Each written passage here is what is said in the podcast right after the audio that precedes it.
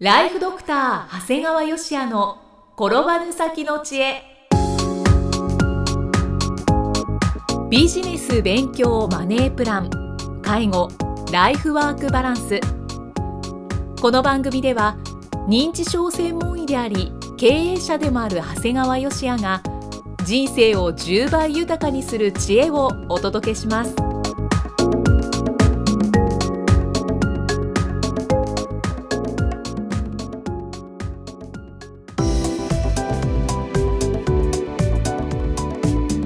こんにちは、生きみえです。ライフドクター長谷川芳也の転ばぬ先の知恵。今回は第142回目です。長谷川先生今回もよろしくお願いします。お願いします。今回はどのようなお話でしょうか？まあこれはねある程度定期的なお話をさせていただいてるんですがあのやっぱりふるさとに戻っておかしいと思ったら躊躇しないでということですね。はい、まあ、これもう3月ですからあの少し遅くなるんですが逆にこう頭を冷やして考えていただきたいのが、えー、振り返っていただいてね年末から正月休みに久々にご両親やおじいさん、おばあさんに会われた方も多いかなと思うんですがそうですね、その時に、今から思い起こすとなんかおかしいって思ってなかったですかっていうことなんだよね。例えばどのようなことでしょうなんか料理の手順が悪くなっただとか、レパートリーが減っただとか味が変わっただとかね、はい、あと運転がなんか危なっかしいしなんか車に小さな傷があるもしくは実際に事故をしたと。あとなんとなく以前は家の中綺麗だったのになんか最近は乱雑になってるとか、なんかこうなんかこうだらしがなくなった。男性だったらひげも剃らない。女性だったらお化粧もしないとか。なんかぼーっとしてることが増えただとか。あとなんか同じことばっかり言ってるとか。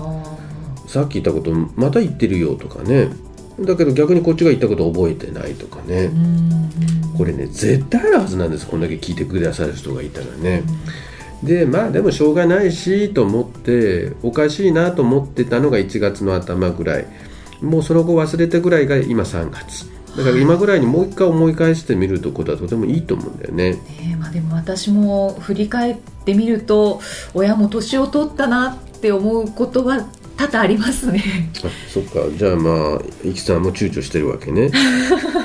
いやちうん。だから決して年だからしょうがないと思わないでください。そうですねそうですね。やっぱりね久々に会った人にしかわからないってことあるんですよ。はい。毎日一緒にいるとなんとなく分かんなくなっちゃうんだけどなんか久々に会った人が何かおかしいと感じたことって結構正しいんだよね、だからその場合はやっぱり先延ばしすることなく専門医を受診してほしいと。はいで多くの場合はねやっぱり当事者を受診することを嫌がるんだけどもその時は子どもさんお孫さんたちが一生懸命説得してください、うん、でそれでもねかたくなに受診を拒む場合はまさにいわゆる論理的思考と理性の働きが低下してますから、まあ、そういうことが疑われるからあの逆により受診をしてほしい。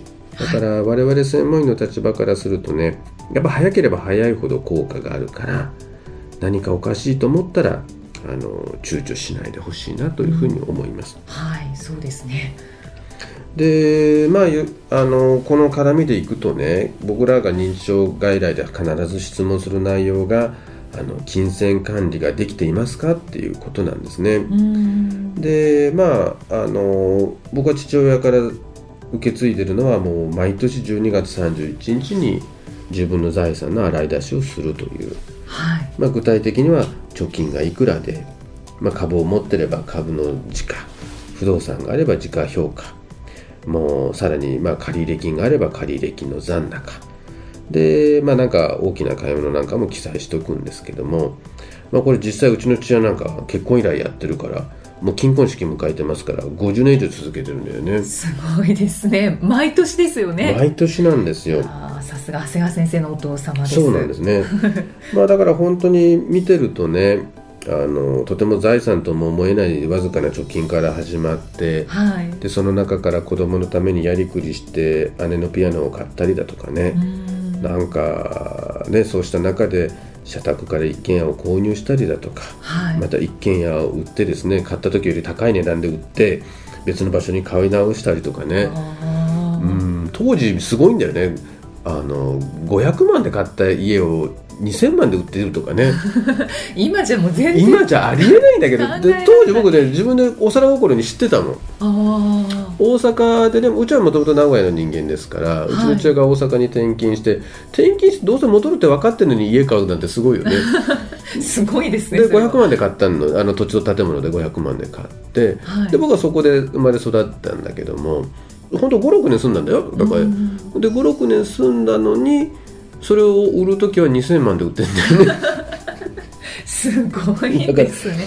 まさに右肩上がりの日本の経済成長を表してますよね。本当ですね。あとはご両親の人生も垣間見えますね。いや本当あそうだったなと思ってね。うん。だからこの財産目録の流れがねやっぱり夫婦そして家族の歩みとなってるもんですから、はい、まあ、僕もそんな伝統を引き継いで自分もまあ一時はねあのトータルで見るとやっぱりこうマイナスだったりしてるわけだよね。借金いっぱいしてますから。はい。まあさすがに15年ぐらい経つとちょっと借金はあってもその分上回ってきてちょっと財産と言えるようになってきたかななんていうふうに思ってますね。ですからやっぱり認知症の外来の時に聞く金銭管理ができてますかっていうこれって本当に大事で、逆にこういう金銭管理ができてた人ができなくなるとやっぱり認知症であることは多いんだよね。ああそうなんですね。ただ注意しないといけないのは認知症患者さんにはもともと健康な時から金銭管理をしてなかった人が思いのほか多い。思いのほか多い。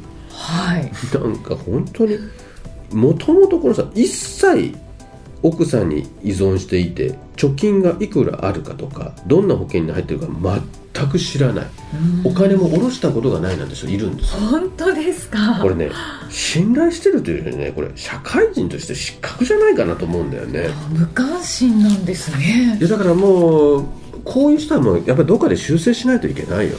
やっぱりこういうね100%依存型っていうのはやっぱり認知症のリスクファクターになるだからまあ両方が一生懸命って、まあ、当然夫婦であったらどちらかがリーダーシップを取って管理することはやっぱしょうがないんだけどはい。でもいくら任せるにしても最低限のことは知っていく必要があるんじゃないかな、うんだからうちなんかでもそうなんだけど年末の財産目録作成は確かに僕が作るんだけども、はい。まあ、それをやっぱり一応自分の奥さんにもちゃんと知っててもらって見ていただくっていうのがすごくおすすめじゃないかなと思ってます。うん。そうですね。でね実は僕はもうこれも毎年言ってるんだけど独立してから5年日記を続けてるんですよ。続けられてますよね。これも1日も休まず日記をつけはい。今年ついに4冊目になりました。わあ。5年日記ですから1ページに5年分分量もせいぜい5行程度ですがすっかり習慣となりました。私は3年日記だったんですけれども、今年から5年日記あに変えた？切り替えましちゃたんと毎日書いてる？書いてます。僕ね周りねすごく書く人増えてきた。うち娘も始めたね長女が。あそうなんですね。うん、あとうちの父親は今年うちの父親はねなんかしらんけど10年日記だったんだけどはい。さすがにちょっと10年はやめて5年にするって言ってたかな。もう80超えてるからね、うん、ね本当日記は紅葉がたくさんあるんですよね。そう。やっぱり皆さんもね書かれると分かるんだけど一日振り返ると結構思い出せないんだよ。たった一日でも。はい。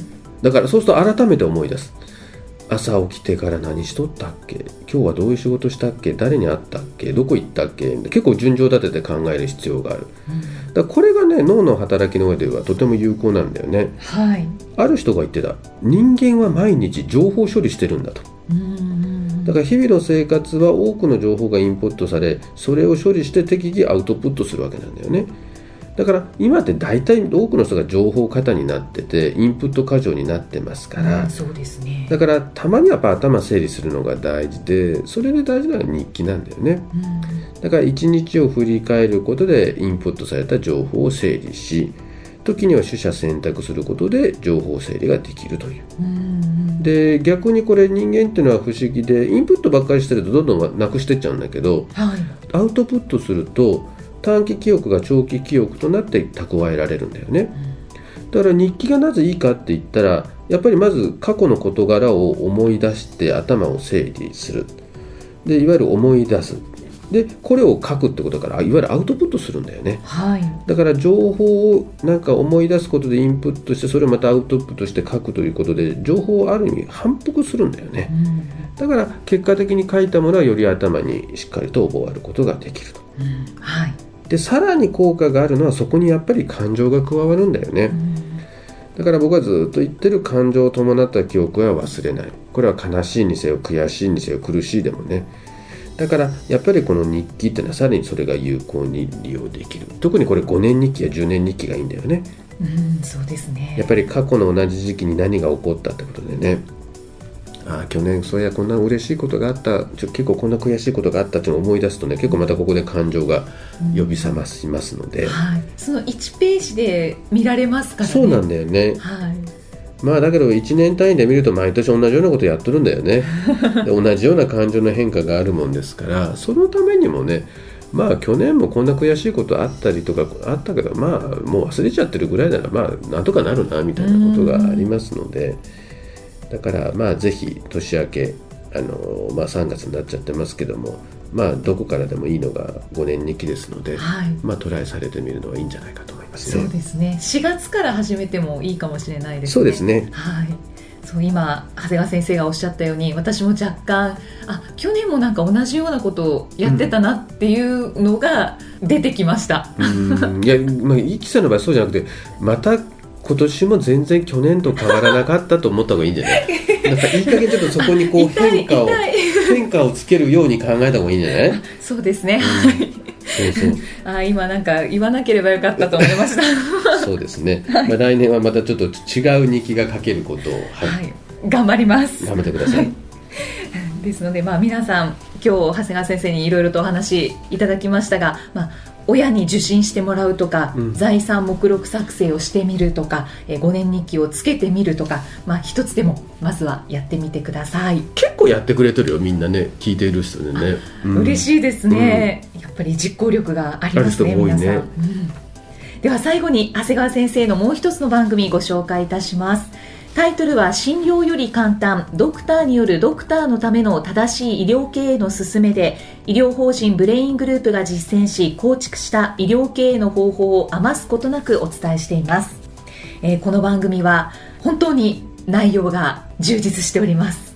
ねえだからまあ確かにあのなかなか誰にも教えてもらえないっていうこと実実際自分自身が苦労して苦労してあの得た情報を提供してるもんですからあの、まあ、聞いてくださってる方に、まあ、お役に立ってますというお声もいただきますので、まあ、もしよければ一回聞いてみてね、うんもはいうダメならダメってまだ解約でいいと思いますので一度聞いていただけるといいかと思います。はい。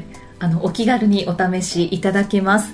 ただいま定期購読受付中で、えー最初の2ヶ月間は無料でご利用いただけます。ご入会された方に毎月20日にダウンロード形式の音声ファイルと配信内容をまとめたテキストをお届け、そして CD と冊子にして郵送でもお届けいたします。無料お試し版の音声ファイル、テキストもございますので、ぜひご利用ください。詳しくは医師・歯科医師向け経営プロデュースのホームページまたは iTunes ストアでも PDF で番組内容をご紹介していますのでご確認ください今回も長谷川先生ありがとうございましたありがとうございました。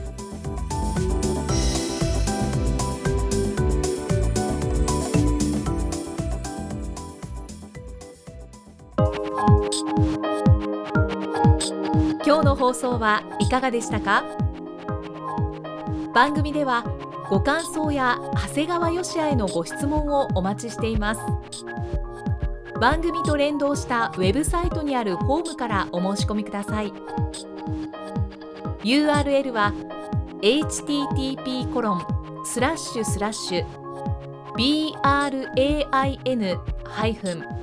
gr.com スラッシュ podcast スラッシュ http コロンスラッシュスラッシュブレイン -gr.com スラッシュポッドキャストスラッシュですそれではまたお耳にかかりましょう。この番組は提供ライフドクター長谷川よしやプロデュースキクタスナレーションは生きみえによりお送りいたしました。